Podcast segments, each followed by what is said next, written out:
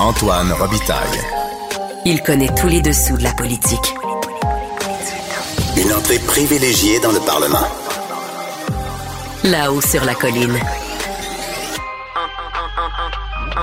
Antoine Robitaille. Bon mardi à tous. Aujourd'hui, à l'émission, Pascal Bérubé du Parti québécois soutient que la laïcité rattrape le ministre Bernard Drinville avec cette découverte de lieux de culte dans certaines écoles publiques. On discute aussi des trop perçus d'Hydro-Québec et de la nécessaire exemplarité des élus en matière de langage à l'Assemblée nationale. Ensuite, puisque Québec solidaire nous boycotte toujours, on vous fait écouter en guise d'entrevue des extraits d'échanges que j'ai eus avec le co-porte-parole de Québec solidaire, Gabriel Nadeau-Dubois, ce matin. Mais d'abord, mais d'abord, c'est mardi, jour des actualités de l'histoire. Les actualités de l'histoire avec Dave Noël et Antoine Robitaille. Mais bonjour, Dave Noël. Bonjour Antoine. Dave Noël, c'est notre chroniqueur d'histoire et accessoirement historien et journaliste, auteur entre autres de Mon calme général américain au Boréal. Il est avec nous tous les mardis parce que l'histoire et le passé sont toujours d'actualité en politique et l'actualité du passé est particulièrement prégnante cette semaine parce que tu euh, as fait un article la semaine passée dans Le Devoir qui s'intitulait En 1759, Québec sous les bombes. Et ça nous faisait penser à ce que vivent et subissent les villes ukrainiennes depuis un an, même que tu cites un, archéologue, Paul Gaston Langlais, qui dit Québec, c'est la ville qui a été le plus assiégée de toute l'Amérique, c'est fabuleux et ça devrait être reconnu mondialement. Oui, tout à fait. Donc, la semaine dernière, j'ai pu visiter la réserve archéologique de la ville de Québec, euh, qui est située dans un parc industriel euh, dans le quartier Saint-Malo, pour les gens qui connaissent. Donc, c'est dans un petit bâtiment. T'as entendu dire que c'est comme une caverne d'Ali Baba? Oui, ben c'est ça. C'est un bâtiment qui, qui a l'air de rien. Quand on arrive là, c'est en, en, deux bancs de neige géants. C'est comme un dépôt. On rentre à l'intérieur, il y a des petites pièces et on retrouve des bombes et des boulets donc, euh, la plupart remontent au siège de Québec de 1759 par le général James Wolfe. Donc, Ah c'est oui. l'année de la fameuse bataille des plaines d'Abraham qu'on connaît. On connaît un peu moins le siège de Québec qui l'a précédé, qui dure deux mois et demi. Donc, euh, pendant deux mois et demi, on a le général Wolfe qui est, qui est installé à l'île d'Orléans, à Lévis, et qui bombarde Québec euh, nuit et jour tout ce temps-là. Et selon les, les, les témoins de l'époque, on parle qu'il y aurait eu jusqu'à 50 000 boulets de canon, bombes et carcasses incendiaires lancées sur la ville de Québec, qui à l'époque comptait seulement 8000 habitants. Donc, euh, 50 000 projectiles pour 8 000 habitants, c'est beaucoup. Il faut savoir que la plupart des, des- des habitants, des citoyens, avaient été évacués dans des camps de réfugiés établis dans l'arrière-pays jusqu'au lac euh, Saint-Charles, par exemple. Ah oui, OK. Euh, donc, ce qui restait dans la ville, c'est à peu près 2000 habitants qui étaient retirés euh, le, plus près, le plus loin possible de la zone des bombardements, mais quand même qui étaient présents. Ce qui veut dire qu'il n'y a pas eu nécessairement beaucoup de morts liés à ces bombardements-là, mais beaucoup de destruction euh, par la bombe et par le, le feu, parce que la ville a brûlé entièrement. Et on parle même d'une destruction de 80% de la ville de Québec à ce moment-là. Tout ce qui reste, c'est les- 80 Ouais, ce qui reste, c'est les murs, avec des, des murs transpercés, les toitures ont brûlé, l'intérieur a brûlé, tout, tout le, le- le- comment dire, tout ce qui est en bois à l'intérieur a, a complètement flambé. Et ça fait penser à, à ce qu'on voit en ce moment en Ukraine, dans certaines villes qui sont bombardées par les Russes. Ce qui reste, c'est les murs. Donc, il faut vraiment voir euh, ça comme ça, parce que souvent, euh, la guerre de la conquête, donc la guerre qui a mené à la chute de la Nouvelle-France et au changement de régime, on s'imagine que ça a été réglé euh, par des diplomates à Paris après une petite soirée à- bien arrosée, mais en réalité, c'est vraiment un conflit qui a duré cinq ans, qui est très destructeur. On se rapproche pratiquement d'une guerre totale ici, dans le sens que tous les citoyens sont mobilisés pour le combat. Et le siège de Québec de 1759, c'est le, comment dire, c'est le point tournant euh, du volet américain de cette guerre-là, qui était mondiale, qui se déroulait sur tous les continents, entre la France, l'Angleterre et leurs alliés. Donc, euh, à Québec, dans la, la réserve archéologique de la ville de Québec, on a des, euh, des traces de ça. On a 274 projectiles. Ah Donc, oui. c'est seulement une infime partie de ce qui a été lancé. Ce qu'il faut savoir, c'est que la- le Vieux-Québec appartient à plusieurs entités. On a la Ville de Québec, on a le gouvernement fédéral, Ah oui. par l'entremise de Parc Canada, et on a le, le- le Québec qui lui-même a des terrains. Donc, les, les projectiles sont un peu éparpillés partout. Et souvent, euh, comme le sol de Québec est très humide, ce que me disait l'archéologue, c'est que ça ne favorise pas nécessairement la, conserva- la conservation de certains éléments euh, de métal, par exemple les carcasses incendiaires. Ce qu'il me disait, l'archéologue Paul Gaston Langlais, c'est qu'il faut, voir comme un ballon de football euh, fait de lanières de métal très minces. À l'intérieur, on mettait des grenades et même des, euh, canons de, pistolets chargés et on trempait ça dans la poix, qui est comme une sorte de goudron. On le mettait dans un mortier qui est un canon euh, court euh, en angle qui permettait de lancer par-dessus les fortifications. Et euh, le, le feu du, du jet du mortier allumait l'espèce de la carcasse. Et quand elle tombait au sol de l'autre côté, les gens connaissaient, savaient c'était, c'était quoi. Ils s'éloignaient parce qu'ils ne savaient pas à quel moment ça allait exploser. Donc, c'était une arme, euh, c'est un projectile piégé qui, servait à empêcher les gens de l'éteindre. À fragmentation aussi? Ben, une Un fois que ça éclatait, oui, Ouais. ça allait dans tous les sens. Et c'est la même chose pour les bombes. Les bombes, ça, c'est c'est des engins qui pouvaient peser 200 livres vides, mais avec la poudre, ça, ça montait à 250 livres. Hey. Ça prenait beaucoup de livres pour euh, l'intérieur. Parce qu'une bombe, c'est comme un boulet, sauf que c'est creux à l'intérieur. On remplit l'intérieur de, de poudre, on met une mèche, comme dans les petits bonhommes un peu, quand on imagine oui. euh, euh, Félix le chat ou ces anciens dessins animés-là. Et euh, la- la- on a une fusée de bois qui est insérée dans le goulot avec une mèche. Et une fois que la bombe tombe, la mèche le consume et allume l'intérieur et explose. Euh, L'archéologue, euh, M. Langlais, m'expliquait que ça explosait généralement en 10 morceaux. Donc, euh, ça, tombe un peu partout et ça blesse les gens qui sont autour.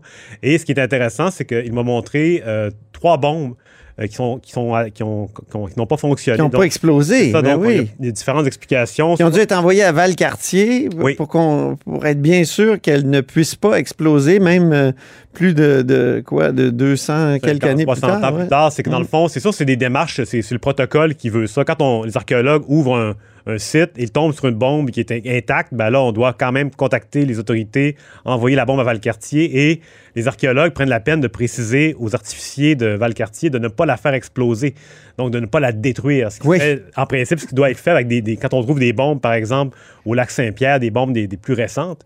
Euh, donc, c'est ça. Mais ce qu'il faut savoir, c'est que ces projectiles-là ne sont pas vraiment dangereux parce que c'est pas une bombe à contact. Donc, pour que euh, ça explose, il faudrait qu'il reste assez de poudre à l'intérieur, qu'on fasse une étincelle, que l'étincelle entre dans le goulot et que ça, ça touche euh, de la poudre qui ne serait pas euh, abîmée par l'eau parce que c'était un. La poudre doit l'être abîmée? Oui, c'est ça. Je peux c'est- pas croire oui, que 260 Même à années l'époque, plus tard. du euh, moment qu'il pleuvait, la poudre était perdue, irrécupérable. Donc, c'est ça, c'est vraiment un, un risque très théorique et euh, un peu folklorique aussi parce que c'est Oui. une bombe, donc on, on s'énerve un peu. mais on doit quand même inscrire sur le boulet, d'après ce que tu écrivais, euh, inerte. Oui, c'est ça. Les bombes qui reviennent de Valcartier, sont, sont- on inscrit les tempes inertes en majuscules en lettres blanches. Et euh, ce qui est intéressant, c'est qu'une des bombes que j'ai pu voir, c'est une bombe britannique. Et à côté de la bombe, on avait un sac euh, kaki.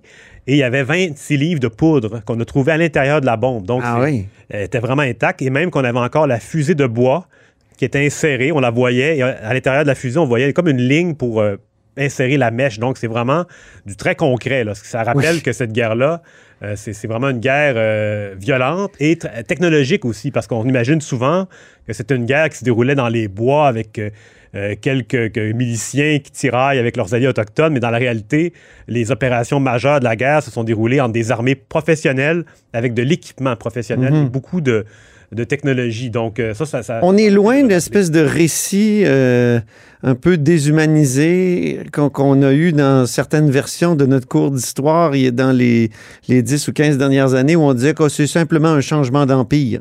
Oui, ben c'est sûr que. C'est un choc violent, là. On a eu, on a eu les- les- évidemment, les, courants historiographiques évoluent. On a eu une période où c'était la, la tragédie, la fin du monde, le jugement dernier qui s'abattait sur nous, même que c'était, on n'avait pas été assez de fervents catholiques, donc on payait le prix. Il y a eu différentes versions, mais c'est vrai que depuis une cinquantaine d'années, la tendance générale, c'est de relativiser ce conflit-là, de se dire, bon, ben, c'est pas si mal, on a gardé la même architecture vernaculaire pendant une quarantaine d'années, on a eu des, des acquis qui, qui se sont ajoutés avec le temps, mais en réalité, ça reste un, un conflit violent et les gens qui l'ont vécu ont été marqués euh, pendant des décennies. D'ailleurs, il y a plusieurs personnes, des, des- des- des miliciens qui ont été capturés sur les plaines d'Abraham ou aux alentours. Ils ont été ramenés prisonniers en Angleterre et certains ne sont revenus que dans les années 1763-64, ce qui fait en sorte que leurs femmes qui étaient restées au pays étaient des, ce qu'on appelle des presque veuves. Donc, elles ne savaient pas trop quoi faire. Est-ce que mon mari est mort? Est-ce qu'il va revenir? On ne sait pas. Donc, c'est vraiment des, c'est une guerre euh, euh, tragique. Et cette visite-là à la réserve archéologique en témoignait parce qu'on voyait vraiment les, les fragments. Et en terminant, ce qui est, ce qui est, un- euh, ce qui est intéressant, c'est que M. Langlais me disait, d'ailleurs un aptonyme, M. Langlais, Ben qui oui. parlait des- du bombardement euh, Britannique. euh, lui, ce qu'il regrettait, hein. c'est que dans le fond, ces, ces- ces projectiles-là sont un peu oubliés. On les met pas en valeur. Il n'y a pas de musée de la guerre à Québec. On n'a pas les Ah. invalides. euh, Pourtant, il y a un musée Sur les plaines d'Abraham? Oui, Euh, musée, mais ouais. on peut pas dire que c'est euh, comparable, euh, par exemple, au musée de la guerre à Ottawa Non. ou à, à Paris, parce qu'on les voit pas beaucoup, ces projectiles-là. C'est souvent des, des, des Mm. mannequins ou des animations, mais on n'a pas cette espèce de, de- de centre De l'artefact. de l'artefact. On n'a oui. pas l'artefact, oui. Et Dave, tu veux nous faire écouter une religieuse là, des Ursulines qui lisait un texte d'une de ses euh, ancêtres, dans le fond, qui était là à la bataille des plaines? Oui, qui était au siège de Québec de 1759, donc les Ursulines qui étaient en Haute-Ville, qui se sont réfugiés à l'hôpital général en Basse-Ville, et ils ont laissé un, journal de- des événements. Et euh, donc, c'est lu par Mère Boucher en 1973 dans le documentaire Les grandes batailles du passé, euh, diffusé en France. Notre maison a reçu beaucoup de bombes. Il y en a une, entre autres, qui est entrée par les fenêtres de la communauté et euh, qui s'est écrasée dans la lingerie, qui était au sous-sol. C'était une belle chambre, qui est devenue plus tard les quartiers généraux de Moray. Alors ici, nos maires de, de l'hôpital général croyaient ne plus jamais revoir leur maison. Elles disent la maison de nos externes abîmée. Elles voyaient cela, d'où elles étaient. Notre sacristie, notre chapelle des saints, partie de notre cœur et de notre église, toutes renversées. Plusieurs chambres de notre dor- dortoir, toutes défaites. Notre lingerie, qui reçut une bombe qui passa par notre communauté, fut abîmée. Deux cheminées abattues, granges et hangars reçurent des pots à feu, en danger de mettre le feu à la ville. Tout cela nous faisait croire que nous ne pouvions jamais revoir notre monastère. Deuxième sujet maintenant, Dave, décès de l'ancien felkiste euh, Pierre Schneider. Oui, donc euh, Pierre Schneider qui est décédé samedi soir euh, d'un cancer du poumon à l'âge de 78 ans. Euh, Pierre Schneider, euh, c'est un des premiers membres du FLQ 63, le mouvement révolutionnaire québécois qui, euh, qui aspirait à l'indépendance du Québec par la violence. Donc, c'est ça, lui, il, à l'époque, il s'engage dans ce mouvement-là. C'est l'un des deux rédacteurs du premier manifeste du FLQ. On connaît beaucoup le manifeste de 1970. la Le premier, on le connaît pas bien, bien. Non. Ouais, c'est ça. Le premier était complètement oublié, d'autant plus qu'il n'a pas été lu à l'époque. Il a été rédigé par Pierre Schneider et Jean-Denis Lamoureux, Mhm. qui vont devenir deux euh, journalistes du Journal de Montréal. Journal à Montréal, ben oui. Oui, donc, euh, et c'est ça, il va être, euh, les, les gens qui vont le recevoir ne vont pas le prendre au sérieux, ne vont pas le distribuer. Ce FLQ-là, dans le fond, c'est vraiment, il est vraiment connu pour l'épisode des, des bombes dans les boîtes à lettres de Westmount. Donc, des bombes qui avaient été placées de nuit pour terroriser euh, les membres de la bourgeoisie euh, anglo-montréalaise. D'ailleurs, Dave, on a un extrait de lui dans le dernier Felkiste qui nous parle de cette euh, opération Westmount de 1963. Quand le- les gens sont- ont réalisé que c'était euh, une vingtaine de jeunes Québécois bien ordinaires, c'est là que l'effet a été le plus fort. Les journaux comme Le Devoir, tout ça, on disait, hey, c'est- ce sont des nôtres, ce sont des jeunes, ce sont des indépendantistes, puis on peut pas les blâmer complètement parce que la situation euh, au Canada français se détériore depuis tellement d'années, puis eux autres, ils veulent, puis peut-être ont-ils été maladroits. Mais en tout cas, on sentait que il y avait une certaine sympathie qui s'est installée, peut-être pas pour le geste, mais pour le but. Et rapidement, après deux mois d'activité, ce réseau-là, il est démantelé. Pierre Schneider est arrêté. Euh, sa particularité à lui, c'est à l'époque, c'est qu'il est libéré sous caution, à l'instar de Mario Bachand, qu'on connaît Oui. bien. Oui. Euh, donc, les deux hommes avec Roger Tétrault. On y a consacré une série documentaire Oui. en six épisodes, euh, le dernier Felkiste. Oui, donc à l'époque, Bachand, Schneider et Roger Tétrault s'enfuient aux îles Saint-Pierre et Miquelon, un archipel français dans l'espoir de gagner la France. Mais oui. Et finalement, ils, ne parviennent pas à partir de, de l'île vers la France, donc ils vont se diriger plutôt vers Boston en avion. Et euh, finalement, ils sont capturés, ramenés à Montréal. Et là, euh, Pierre Schneider va purger euh, deux ans de prison au pénitencier Leclerc notamment. Euh, dans son ouvrage euh, Boom Baby Boom, il raconte vraiment les, les affres de la prison, l'enfer qu'il a vécu là-bas. À sa sortie de prison à la fin de 1965, donc Schneider devient reporter judiciaire. Il connaît évidemment bien le, le milieu, il l'a vécu, l'a expérimenté. Euh, il va être à Wallopolis, au Journal de Montréal. Il va d'ailleurs diriger la section art et spectacle à la fin, euh, en fait, au tournant des années 2000. Ouais. Et euh, il va publier son autobiographie qui va être rééditée plus tard. Euh, lui va prétendre qu'il a été la source d'inspiration de, de Raymond Lévesque pour le- la chanson Bozo les culottes. Donc, qui raconte l'histoire d'un Felkis, poseur de bombes, et lui, se, voyant en lui, il est convaincu qu'il a servi d'inspiration. Euh, il s'est établi dans les Laurentides, euh, il s'est établi dans les Laur- les Laurentides où il vivait sa retraite. Il va être, euh, a été très actif sur les réseaux sociaux. D'ailleurs, il va commenter la progression de sa maladie dès l'annonce de son, son diagnostic. Et d'ailleurs, ça a créé un petit imbroglio. C'est que le 28 mars dernier, il avait publié une vidéo annonçant sa- qu'il euh, qu'il allait décéder bientôt, donc très bientôt. Et euh, il y a eu des, des- des annonces sur son décès qui ont précédé sa mort. Donc, euh, ça a été clarifié par la suite. Euh, le dimanche dernier, la famille a confirmé son décès, donc, qui a eu lieu samedi soir. Merci beaucoup, Dave. Puis tu reviens la semaine prochaine pour d'autres actualités de l'histoire. Merci, Antoine. Antoine Robitaille. Le véritable troisième lien. Le salon bleu à vos oreilles. Et tout ça sans utilisation des fonds publics. Je suis dans le bureau de Pascal Bérubé, euh, député de Matane Matapédia du Parti québécois, pour discuter de laïcité. Bonjour, euh, Monsieur Bérubé. Bonjour, M. Robitaille. La laïcité revient en, en avant euh, ce matin parce qu'il y a des locaux de prière dans certaines écoles, puis vous demandez à Bernard Drinville, le ministre de l'Éducation, d'intervenir.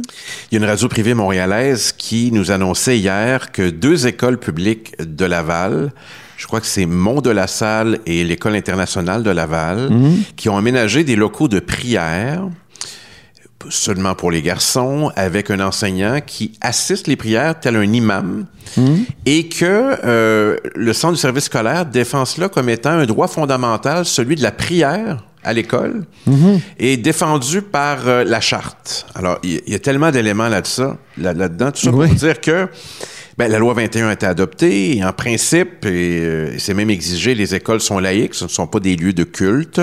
Et on a demandé rapidement au ministre de, l'Éducation, qui n'a pas eu peur euh, de réprimander un directeur de centre de service scolaire au Saguenay-Lac-Saint-Jean d'en faire autant pour Laval, et c'est pas encore fait. On se pose la question pourquoi, parce que c'est quand même Monsieur Laïcité lui-même. Et euh, si on accepte ça à Laval, ça va devenir une première qui pourrait euh, faire en sorte que d'autres écoles en fassent autant, que ce soit pour euh, des prières euh, chrétiennes, musulmanes ou, ou pour d'autres confessions. C'est quand même un faux pas important. Mais on peut quand même prier dans 21. une école. Il me semble que la loi 21 s'attaquait surtout aux, euh, aux symboles religieux. Les écoles sont laïques et ce ne sont certainement pas des lieux de culte où on peut pratiquer un culte. C'est dans l'esprit de la loi. L'école est laïque. On ne peut pas afficher sa foi avec un signe ostentatoire. Voilà. Je suggère que de prier, ce n'est pas euh, un symbole, mais c'est quand même un geste particulièrement ostentatoire. Et dans certains cas, audible. Ah, mais vous allez beaucoup plus loin que la loi, il me semble. Oui, c'est Qui peut-être un- proscrit pas le- le- le- la religion des écoles. Mais à la... Ben, je, je dirais... Il qu'est-ce peut y avoir des lieux de prière, non?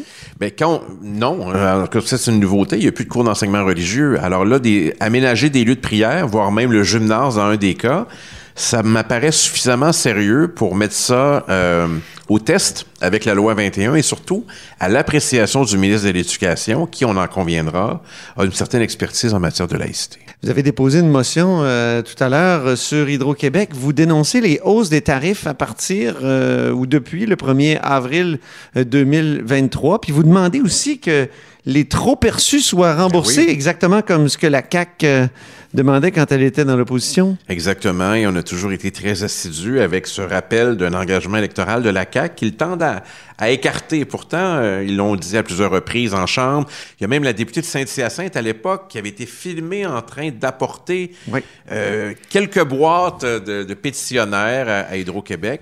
Alors, tout ça n'a jamais existé, un peu comme si ce n'était qu'un rêve, pour rester dans le même champ lexical que la semaine dernière, sans en ajouter. Oui, oui, oui. Alors, euh, les, les trop perçus n'ont pas été remboursés totalement. Euh, C'était la somme de 1,5 milliard qui était facturée en trop. Il Oui. en manque pas mal. Donc, euh, ce qu'on demande au gouvernement, c'est que vous venez d'augmenter les tarifs d'hydroélectricité. Euh, les gens ont de la difficulté à arriver. On a de l'argent suffisamment à Hydro-Québec. C'est le bon moment pour honorer votre engagement. Ils nous ont dit non. Donc, quand on fera le bilan des engagements tenus ou des opportunités manquées pour remettre de l'argent dans les poches des Québécois, Oui. ben ça, c'est manqué. Oui, mais en même temps, est-ce que euh, l'électricité n'est pas extrêmement, euh, comment dire, bon marché ici euh, au. Québec? euh, Au, au Québec, on a fait le choix qu'elle soit basse, notamment parce qu'on dispose de la ressource et aussi parce que, en principe, c'est d'abord aux Québécois que ça devait servir. Ouais. Et là, l'augmentation est, est importante dans un contexte où il y a de l'inflation, s'il y a une hausse du coût de la vie. Puis Hydro-Québec a amplement d'argent, je veux dire, des profits records de 4,55 milliards de dollars uniquement pour 2022, grâce à la loi 34 qui devait permettre d'économiser aux Québécois. Donc, ça a eu l'effet Ouais. inverse. Ça peut compenser pour les baisses d'impôts, non? Euh, ben, en tout Parce cas, que tout ça s'en va dans le fonds consolidé. Ben oui, alors euh, absolument. Puis ils vont faire d'autres choses avec, dont les, les baisses d'impôts. Mais cet argent-là, c'est des utilisateurs d'Hydro-Québec qui l'ont payé en trop, d'où le terme trop perçu. Donc c'est facile de créditer sur la prochaine facture un montant. Donc on parle de la période entre 2005 et 2017, c'est celle où il y a eu des trop perçus. Ouais. Et euh, il pourrait même euh, réaliser, euh, corriger l'erreur libérale, parce que c'était avant l'arrivée de la CAQ. Mais la CAQ s'est engagée à rembourser rubis sur l'ongle euh, l'ensemble de la Mais somme. Ils, ils veulent pas le faire. Mais cette affaire-là montre pas justement que c'est plus compliqué une fois qu'on arrive au pouvoir. Ah, Donc, est-ce que vous refaites pas une erreur de la CAQ qui était de réclamer justement Ah, le non. remboursement de, de trop perçus? euh, donc, une, de- disons là, quelque chose d'un peu euh, facile quand on est dans l'opposition. euh, Bon, certains diraient démagogique? Ben, pas du tout. Il y a 4,5 milliards de dollars Ouais. de profit, puis il manque 1,5 milliard que les Québécois n'auraient pas dû payer. Il faut juste les rembourser. D'ailleurs, ils l'ont fait pour une partie. Oui, c'est ça. Alors, pourquoi ils l'ont pas fait totalement? C'est pour se garder une marge de manœuvre, parce qu'ils trouvaient ça plus payant électoralement d'envoyer des chèques et euh, de baisser les impôts. Moi, je crois à la parole donnée. C'est un engagement qui n'est pas tenu. Et pour les gens qui nous écoutent, c'est une opportunité de d'améliorer notre pouvoir d'achat en 2023. Le gouvernement dit, je sais mieux que vous comment dépenser votre argent. C'est assez ironique de la part de la CAQ. Euh, parlons maintenant des, du faux pas qu'a reconnu euh, Gabriel Nadeau-Dubois. Et quand, la semaine passée, le co-porte-parole de Québec solidaire a carrément dit, là, a évoqué la pollution nocturne de, de, Ouais. de Gaétan Barrette. Et là, aujourd'hui, il a dit c'était pas ma meilleure, c'était pas, euh, pas comme ça de- que je devrais parler au Salon Bleu. Donc, euh, est-ce que vous trouvez pas qu'il il fait amende honorable de façon correcte en retirant ces, ces propos-là qui étaient quand même assez, euh, comment dire, dégoulinants? Euh, c'est votre choix de mots. Euh, Est-ce que c'est pas ma meilleure, c'est le nouveau si j'ai pu offenser quelqu'un, je sais pas. Dire on s'excuse, je pense que c'est bien. Et aussi pour Gaétan Barrette, à certains égards. Euh, la loi 96, je me rappelle, Oui, pour Gaétan Barrette, qui est ben oui, constamment associée à cette image euh, lubrique. Et toujours aussi l'espèce de, de, de Lucifer de la politique québécoise. Puis quiconque- Est-ce qu'on n'en met pas trop? là? Oui, ben, euh, d'abord pour Gaétan Barrette, quiconque le côtoyant en privé sait qu'il est euh, de commerce agréable. Oui, en Moi, plus. moi, j'ai- j'aime beaucoup échanger avec lui.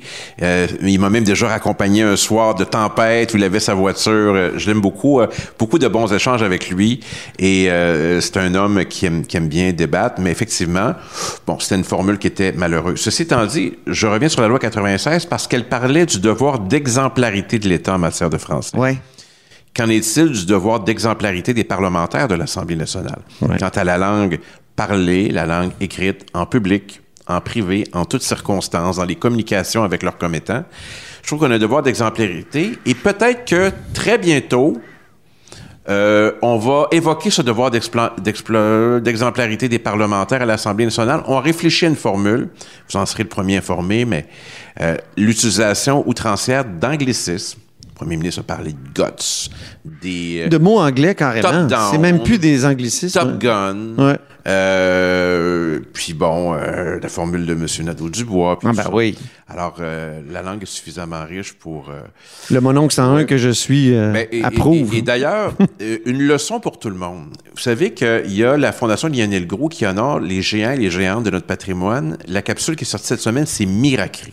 Ah oui. Alors, quiconque a déjà entendu Miracri, pour qui c'était, je crois, sa troisième langue, le français, d'abord l'anglais, le mohawk qu'elle maîtrisait, et le français, est une des communicatrices les plus éloquentes que le Québec ait connues dans les communications. Une femme fabuleuse. J'ai écouté cette capsule-là euh, qui montre qu'on peut avoir un choix de mots très varié pour dire plein de choses. Et le premier ministre devrait s'en inspirer aussi parce que les gens vont l'écouter. Et à certains égards, euh, je trouve qu'il utilise des termes qui traduisent pas très bien sa pensée ou on pense des fois mieux se faire entendre en utilisant des, ang- des anglicismes. Je trouve qu'on a tous un exemple à donner. Merci beaucoup, Pascal Bérubé, Merci. député de Matane Matapédia, évidemment député du Parti québécois. Là-haut dans le bureau. C'est ça. Pour aujourd'hui, ça sera ça. Antoine Robitaille. Il décortique les grands discours pour nous faire comprendre les politiques. Là-haut sur la colline. Je vous fais écouter en guise d'entrevue des extraits d'échanges que j'ai eus ce matin avec le co-porte-parole de Québec solidaire, Gabriel Nadeau-Dubois. Moi, je pense que les gens qui ont les meilleures solutions pour notre système de santé, c'est les gens sur le terrain, pas des PDG qui viennent du privé. projet de loi, vous, aurez le temps de proposer des choses. Le fait. Est-ce que vous regrettez aussi d'avoir comme ça tout de suite euh, mis les levées de bouclier? Ben, sur, le, sur les, appelons ça les, les éléments de langage, je pense que j'ai répondu. Sur le fond, parce que je pense que c'est ça qui est... Ben, Je dirais qu'il y a un élément de ton aussi. Est-ce que tu penses que la population Écoutez. s'attendait à ce que les parlementaires disent bon, c'est un projet de loi, il est énorme, on va, Le non, projet- on en a pour des semaines en, en commission. Bien, on va travailler ce projet de loi-là en commission parlementaire. Et je l'ai mentionné jeudi dernier, en point de presse ici même, on va, on va essayer de le rendre, comme on le fait toujours dans les projets de loi du gouvernement, le mieux possible ou le moins pire possible pour notre système de santé. Le journal a ouvert avec ça.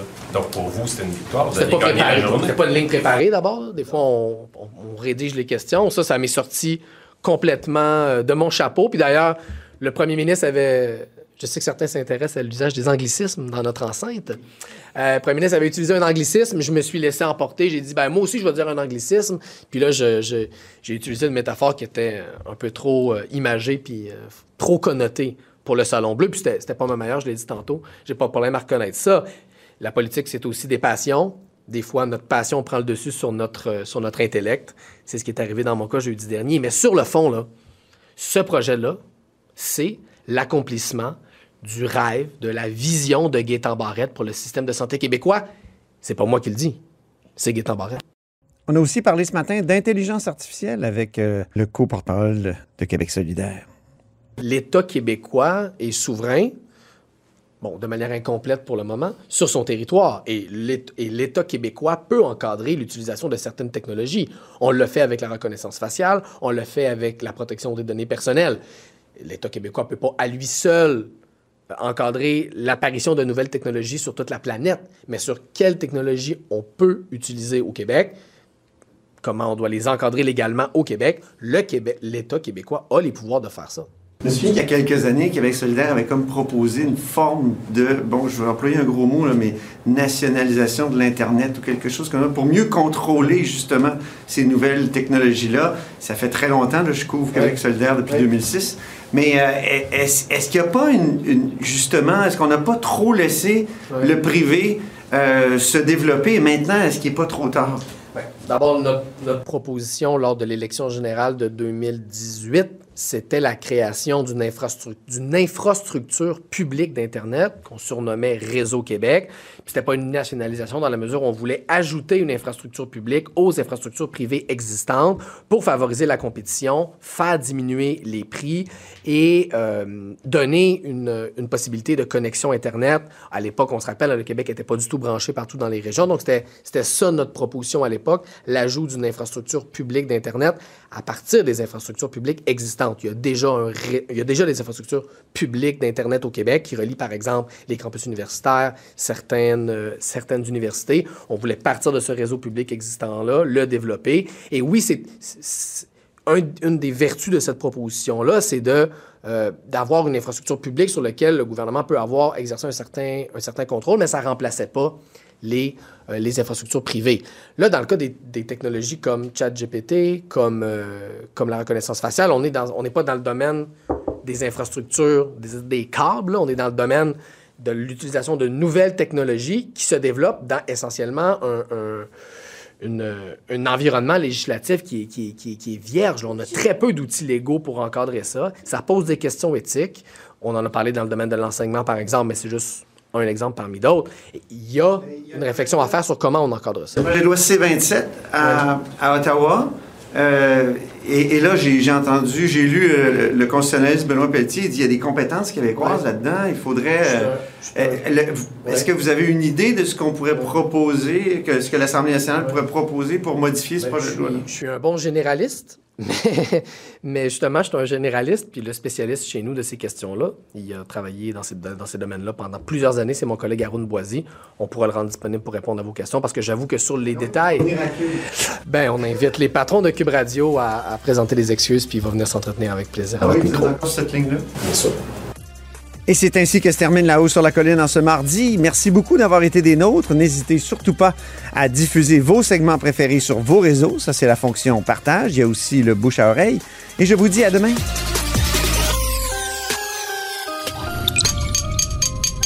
Cube Radio.